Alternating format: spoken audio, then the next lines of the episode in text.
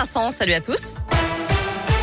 À la une, ils pensaient s'en être débarrassés. Eh bien non, les écoliers devront remettre leur masque en classe à partir de lundi. Ça concerne 39 départements où la mesure n'était plus obligatoire, mais qui ont un taux d'incidence supérieur à 54 Covid pour 100 000 habitants, notamment le Rhône, l'Ain et l'Isère. Dès lors qu'on peut alléger des mesures de contrainte, nous le faisons, a expliqué Gabriel Attal ce midi, le porte-parole du gouvernement.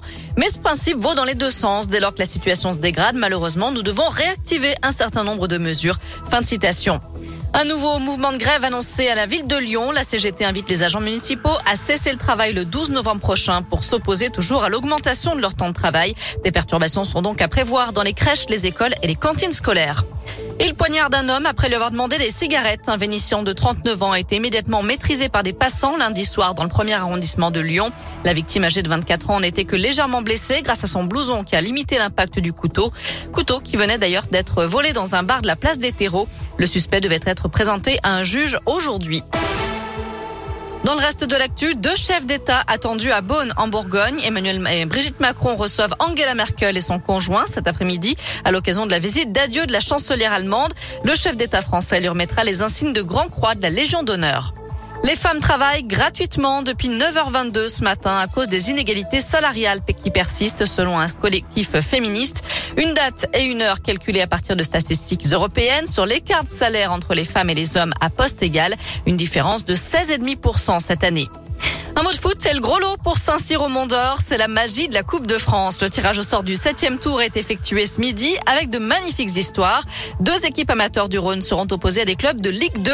Le FC Limonnet d'Ardilly Saint-Didier, club de 5 division, affrontera la Auxerre.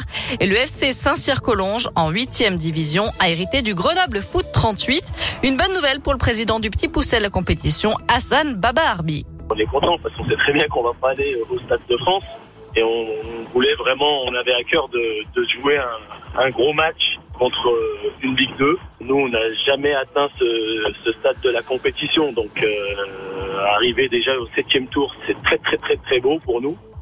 Et puis euh, jouer une, une équipe euh, pro, euh, c'est encore plus beau. voilà quoi, on est on est vraiment très fiers et très contents.